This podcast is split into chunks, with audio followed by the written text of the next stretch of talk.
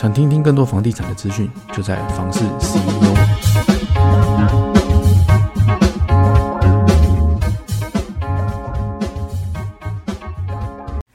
欢迎收听房市 CEO，我是七一。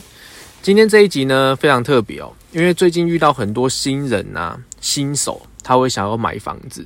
那大家都知道，就是当你是新手的时候，你要踏出人生第一步，买房呢，它是一个非常漫长的过程。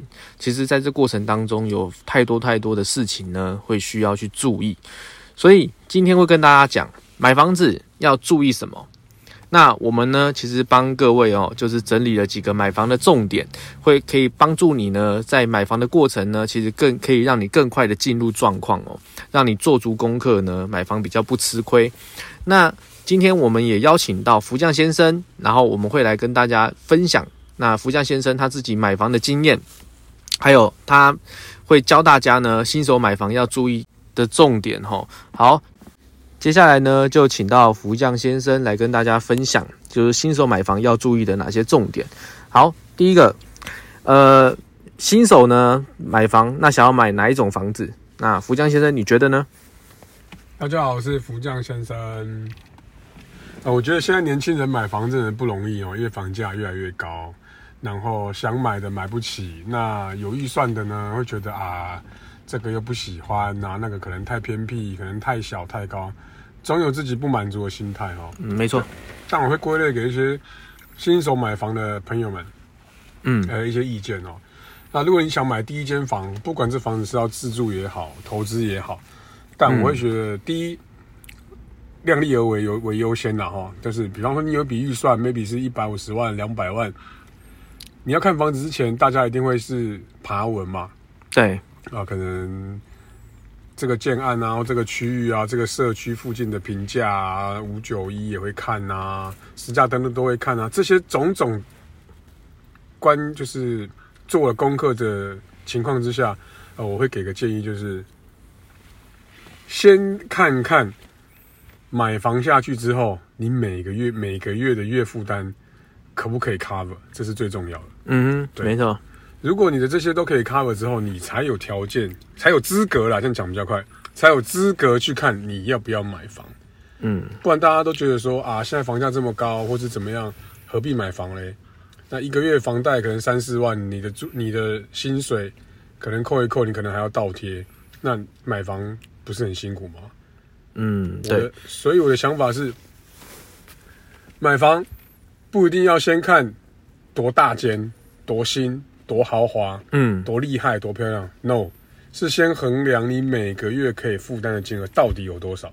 好，所以这个部分呢，其实就是要跟大家讲，买房的预算你要先怎么抓，那要准备多少的自备款，这个也是很重要的哦。所以在我们买房子的时候呢，其实真的像福将先生讲的，你的自备款多少，就是你有准备多少的钱，你再去买多少钱。多少房价的房子对你来说负担会比较 OK 的，不然你就是没有这个呃没有这个屁股又吃这个泻药的话，其实对你未来其实是很伤的哦。好，那再来就是购物的管道啊，大概有哪一些呢？呃，购物管道其实就是我个人分为三大类啦。第一就是大家看到坊间的中介嘛，就是现在整条街上中介公司很多，那你就选你自己喜欢的，嗯这是第一个。那第二第二个可能就是亲友。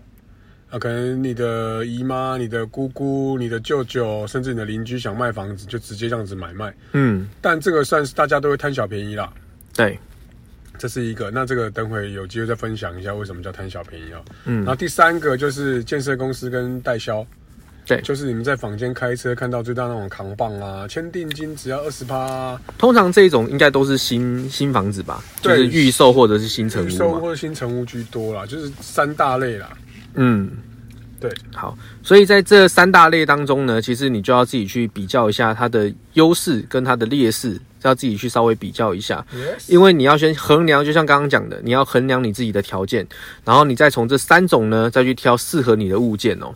好，那再来呢，很多新手会想问的，我如果今天跟中介约看房子，那我看房子的时候要问什么？因为我可能没经验呐、那我又怕这个中介从头到尾都是他在讲话，那我根本插不上话，甚至是我根本就不知道要问什么。那你会建议新手去看房子的时候呢，他要准备多少？大概呃几个重点的问题可以问一下中介。其实这个很 free 了哈，我们今天就很 free 聊这个问题哦。你想要什么问题问中介？你想问什么都可以，你可以问他今天中午吃什么啊？你能问他你平常都带看客人的时候都怎么介绍啊？其实就把中介当朋友。对，如果你把他当业务员的话，你会防御心很重。嗯嗯。那你今天是来看房子，还是今来是今天是来寻仇的？对。所以心情只要轻松一点。但是啊，毕竟我们也是做这个产业的啦。嗯。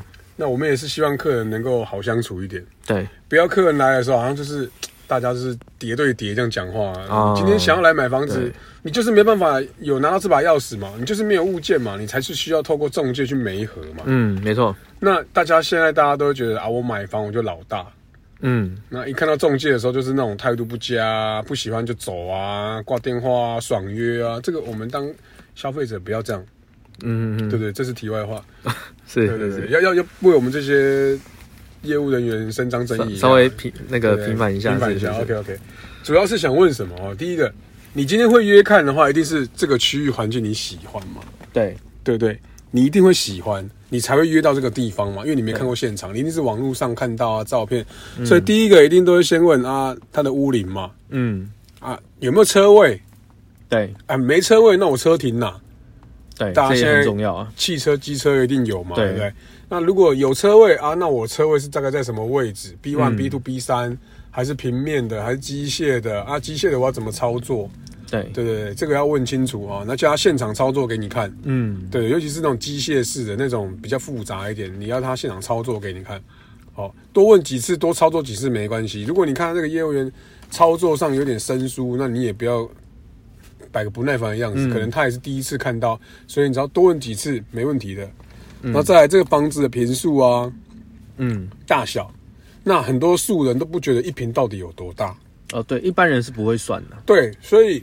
你要了解，请到现场的时候，请那专业的中介人员告诉你一平有多大，嗯，大概比个方向给你看，然后这个地方有多大，然后再来它的坐向。啊，有些人会在意啊，对，像自住就很在意，对，尤其是一些长辈们，嗯，那比方说年轻的小夫妻啊，或是初初初次买房人，根本不懂得坐相，但他觉得这环境就喜欢。可能回去的时候又问什么二叔公三伯母的，就是说啊，这个坐相不行，那个坐相不行。我个人呐，我买过这么多房子，我都不不会太看坐相，因为我根本不懂。我只觉得开门的那一刹那我舒服，楼层是我喜欢的，价钱我可以接受，就买了嘛。嗯，哪来那么多坐像，对吧？什么坐南朝北、坐北朝南，什么帝王像，是的，对不对？跟你有没有缘才最重要。对，我觉得现在其实这个就是比较偏向迷信的部分了。对了，其实真正自己喜欢，我觉得是最重要的。就像很多什么四楼不能买，那房子都不盖四楼，就一二三直接跳到五就对了，对不对？对不对？也是也是，对不对？OK，然后再来这个社区有几户嘛？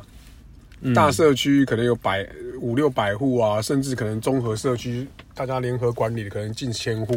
像我我就觉得哦，一个社区它的户数够多的话，我的管理费就不用缴这么多。对。相对的，你管理费就低嘛，因为多户数跟你均摊嘛。对啊，对啊。所以那些费用来讲，相对的低一点。那大家都会一个一个迷失啊，户数多进出就是杂。对。但是你讲哦，你可以少户数，但是你管理费很贵很重。嗯。然后进出的人，你也未必说少户数的人进出人就不杂。也是啊，对吧？这个都是我觉得有点吃运气啊，因为人家说万金买零嘛。对对对对对，但重点我还是觉得是社区的管委很重要，嗯，然后在因为管委会挑选那个保全嘛，对，保全素质也很重要，嗯，那你看哦，如果我社区有钱，我选的警卫啊、保全啊，是不是可以选一些比较优质的？对，啊，我可能可以选二十四小时的，甚至我可以挑一些比较有经验的啊，不要都是一些那种。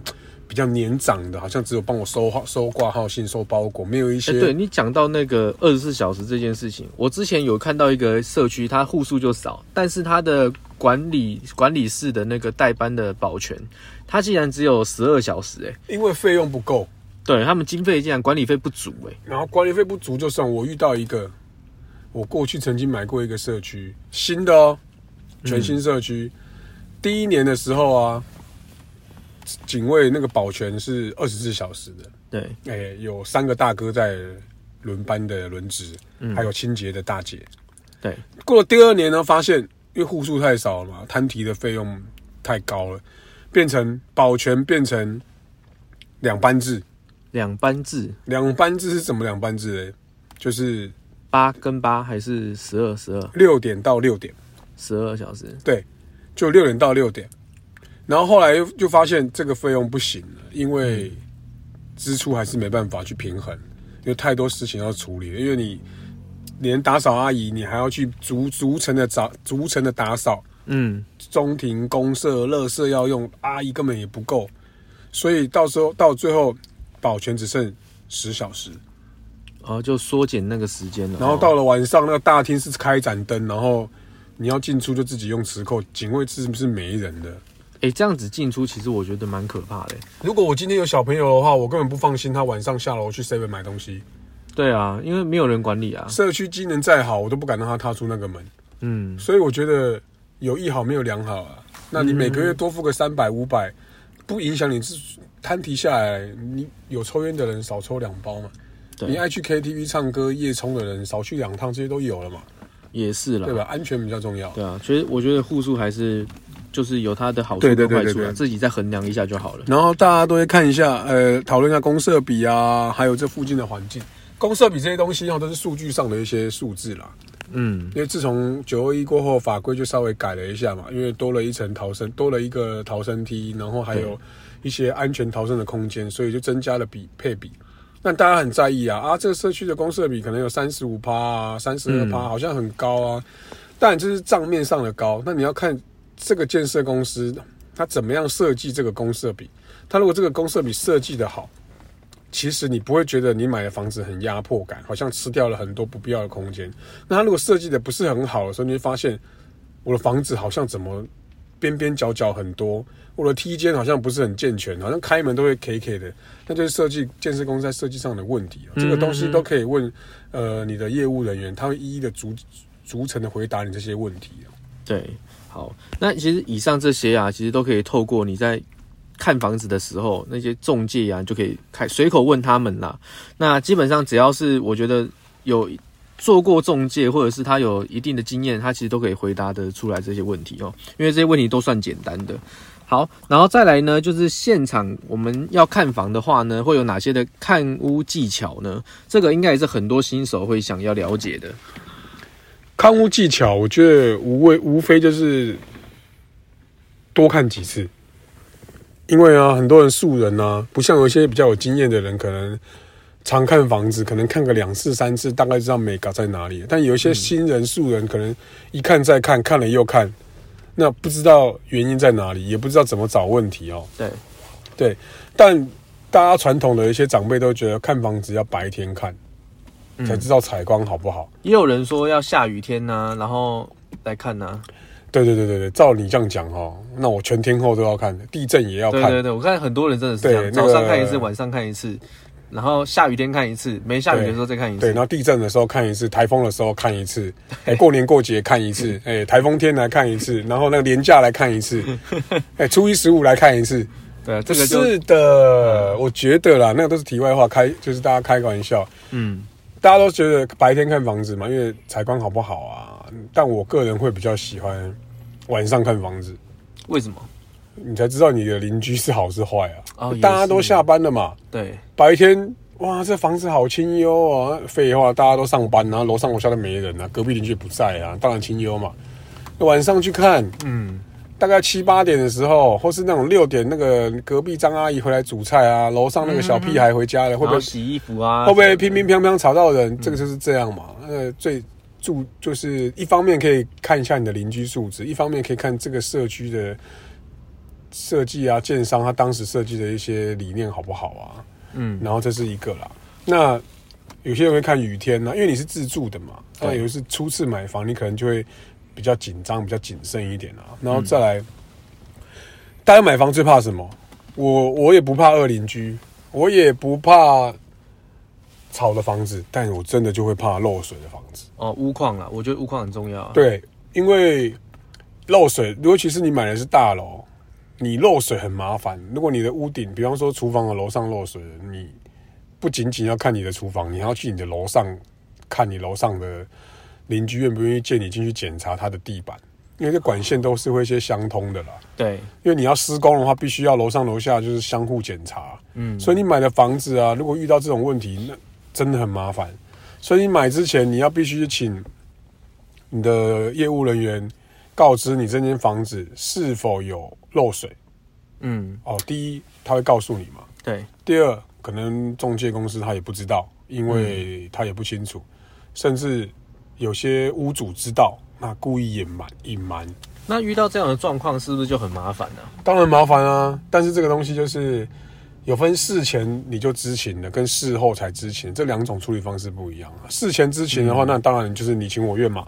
对，那你知道这边漏水，那他可能愿意折一些价钱给你，你自己修，你可以接受的话，那就没话讲。那如果你是事后，可能我住进去了两个月、三个月后才发现，哇，我的浴室天花板一直漏水，我的客厅某个角落一直漏水，那这个时候你就要把你当时交屋的漏水保固屋况说明书拿出来啦。你从交屋开始算半年，屋主都有责任保固你漏水这件问题。如果你在半年内有发现这些问题，前屋主要帮你修缮到好。那你要请你的业务人员协助你完成这件事情，协助你帮你联络你的前屋主。那刚刚以上讲的这一这一段呢、其实它是适用所有的房子吗？呃，是的，但是呃，如果你的房子很新，还在建设公司的保固当中，那建设公司就会去处理。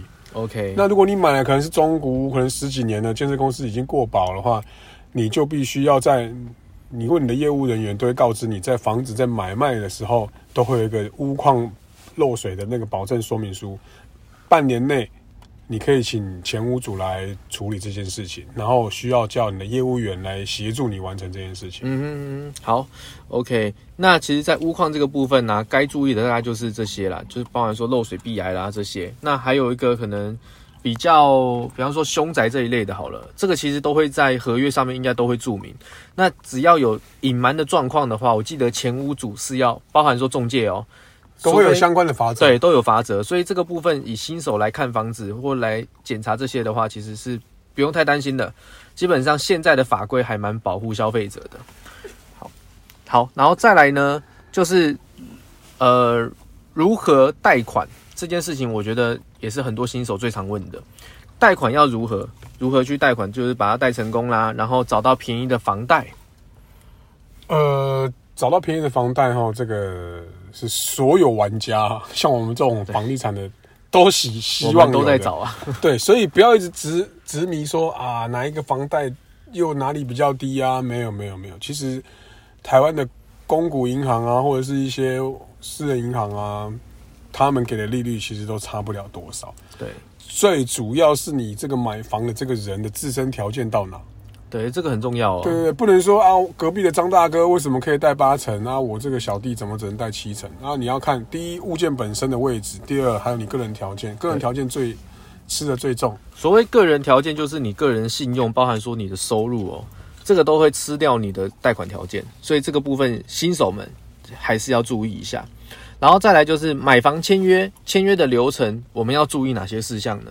呃，其实这个一时说你，其实你也没办法了解，因为现在很多合约都是定型化契约，然后再来看你买什么内容的房子啊，它可能不同的合约稍微做一些修正，但这东西啊，这种合约内容，所有的合约内容，不管你是买房子也好，买车子也好，甚至买保险也好，你都必须找一个专业的人员哦，你信任的人员他会解释给你听，尤其是房子这种动不动就上百万、上千万的、你一定要找一个有证照的一个合法执照的一个代书哦，他会在现场解说这个合约内容给你，你详细看得懂，你听得懂啊，你觉得明白清楚了，你再做签约的动作。对，而且现在合约好像也有审阅期嘛，对对对对对七天嘛，有七天的审阅期啊，但给你带回家看你也看不懂啦，因为那个字密密麻麻，比那个字典还要多，你也看不懂。因为上面讲的其实都很官方啦。其实白话一点，就是现场其实代书会用比较白话的方式，让你了解你现在到底买了什么样的东西，然后包含说你这个房子的结构啦，它其实合约上面都会写。就是整个屋况啊上面都会注明，所以这个部分呢，新手其实在合约这一这一段呢，其实也不用太过担心，只要有不懂的，其实当下你在询问代数，他应该都会帮你解答。对你只要在签约的那个场所，只要是在，比方说你在中介公司签约，你就在中介公司的办公室里面，他们就会有合法的代书，然后有摄影机的公开场合的空间签约，那你就不用担心了。请那些代书他会把一些专业的内容讲解给你听，听懂了你再签。没错，好，那再来呢？买房到交屋哦，验屋的重点是哪些呢？验屋重点就是，呃，全新的房子验屋就比较简单一点，因为他要验的东西可能就是一些有没有漏水啊，然后电啊，插头有没有电啊，然后瓷砖啊，你看他当时给你的瓷砖有没有平整，全新的东西就比较好验啦，这个就不再多说。那二手屋要验什么？第一，呃，你先我都会建议我的客人先去验哪里？验排水的地方，哦，对，因为像是浴室的排水嘛，哎洗手台的排水嘛，后阳台洗衣机的排水哎，嘛，没错没错，琉璃台的排水啊，对对这些都很重要啊。对，这是先验一些这些，先交屋前先看看这些有没有问题哦，然后再来你去看它的那个水龙头打开来的水流向自不自然哦。如果打开那水就是袅袅的，就觉得诶嗯，水箱那不是水箱，那个水管的管路啊，是不是有阻塞啊？是什么问题？当下赶快反应了哦。然后再来你去看那个你家大门啊、哦，你在开门的时候啊，会不会那个门锁会不会 K K 卡卡的、哦？哦，有些会很会卡住的感觉，会对对对打不开哦。对对对，那个就可能是锁芯的问题，或是门板的问题。这虽然听起来是小事哦，但如果你是买的是比较年纪比较新一点点的房子哦，那个门的结构哦，如果有点问题，那个修缮也是不少钱哦。如果你是买比较早期公寓型的话，那就换个锁芯，那个一两千块就可以搞定。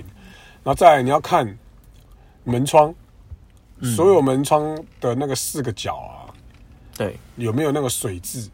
嗯，因为有些比较屋龄比较旧的房子哦，那个早期的工法，那个窗户的防水都没有做加强。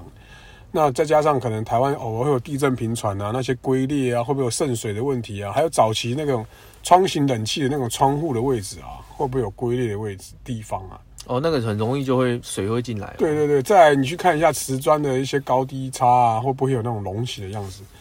嗯，这就是看你当时买的房子的内容了哦。好，那其实，在燕屋，其实这个真的讲不完啦，因为你还是必须要看你当时整个现场的情况，才有办法去对对对对如果比较担心的话，外面坊间有燕屋公司啦，可以给一点费用，他帮你们检查会比较专业。外面验屋公司大概一万到一万五之间都有啦，这个数数字是这个价钱是很浮动的哈。是的，好，然后再来呢，买房的时候要缴哪些的税费呢？呃，有分教衣税啊、契税、印花税啊，还有土地公告限值啊。其实这些内容啊，现在讲，我相信听众可能在开车啊或者上班，可能也觉得哦，大概听一听呢，就跑掉了。这个还有一个很清楚的，其实，在各大网站的时候，你在上网搜寻，都会很清楚告知你要缴些哪一些税费，还有一些甚至还有一些试算表，甚至你可以去代书的时候跟他请他咨询，他告诉你这个最准，因为连我们做这么久啊，这些试算什么零点几 percent 啊，然后房地合一税啊，扣多少啊，那到底是用获利的部分来算呢、还是以购买的时候来算呢、这些真的对，不是专业的，你根本没办法。对，因为它常常在变化哦，所以这个部分呢，税费这些我会建议啦，就是你在签约的时候，代书应该都会帮你算好，然后跟你说，那照着代书帮你算好的，应该都不会错了。那再来就是我们讲比较保守一点，就是依国家标准收费，好不好？对，因为这些费用是国家要的啦。对，这个真的这不是就不是什么前屋主会收，或者是对你对对对对中介要收，都不是哦。好，那再来就是以后换屋啊，换屋的时候我们要脱手要注意哪些事项呢？买房大家都希望求增值嘛，对不对？没有人希望买自己买房子是会赔钱或贬值的啊、对啊，越租越没钱这样子，对对对但不对啊。大家觉得说啊，你这个房子怎么越来越贵啊？怎么会这样？这社区好贵。你换个角度想，这社区好便宜，越来越便宜，你敢买吗？也是，这个好像就是真的越住越便宜了。对不对？哎，这个去年买一百，哎，今年买变八十，哎，后年买变七十，哎，这这好像不对吧？还是说，哎，这去年买一百，今年变一百二，然后一百三，这还这个理论上还对嘛？对，没错。所以你们常常常常听到那些邻居啊，或者谁说啊，房子好贵啊，对面那个越来越贵啊，那个时候买一平二十，现在三十哇！难道你要讲那个时候买二十，现在才十七耶？你看，赶快去买，跌到这样子，赶快买，那你敢买吗？也是。好端端为什么会跌价？一定有问题嘛。所以脱手要注意什么？第一，增值很重要嘛，所以建议大家屋龄不要买太老的，那就是依你的预算而定嘛。哈，尽量买二十年内的、十五年内的、十年内的，其实因人而异啦。有人觉得我的预算只能买二十。那就买二十，那就买二十，没关系。为什么？你住个五年，他二十五岁了，那也是有人的预算，我可能只能买二十五年的，对，对吧？你看，就像中古车一样，有人买得起十年车，有人买得起全新车，那我开了十年车，那车卖掉不就没人买了吗？对，错嘛？中古车行，大家去房间看一下，十年车还是一堆人要啊，嗯，柴米油盐，每个大家喜欢的东西都不一样嘛，对不对？所以我会建议大家。买了房子啊，不要买太大，嗯，好，就是买大概在三十八平到四十五平左右，以一个大家市场比较普遍、平均能够接受的这个行情的这个平数了。你不要一开始就觉得啊，家人帮我赞助了一点啊，我自己又有点钱，我买个五十平、八十平的这种，你耳后脱手就会有一点点需要时间来等待了啊。那如果你的预算是，哎，我可能就是想要先成家，然后先求有再求好，哎，先找个二十八平、三十平左右的，两夫妻一个小孩，或是爸爸妈妈一起住，四个人先住着来，哎，过个五年八年，哎，有涨价有赚钱的，哎，这样脱手，下一个人也好接手哦，这是我的建议。好，那其实今天呢，跟大家讲的非常多，就是新手买房要注意的几个重点哦。那其实这些重点，其实真的要讲的话，讲不完，太多了，需要注意太多了。那我们只是讲个一个大概啦。那我相信呢，今天的内容呢，对很多新手来说，一定是呃非常的会会受益良多啦，然后一定是有用的。好，那今天的节目内容呢，就到这边。那未来呢，也会提供更多的资讯给大家。然后一样，还没订阅我们的，赶快订阅起来，这样在未来每周的更新呢，你都可以收到第一时间的通知哦。然后在影片，我们在这个 p a c k a g e 的下方呢，我们都会有连结。如果想要更了解其他的资讯啊，其实都可以点这个连结来报名哦。好，那房市 CEO，我们下次见。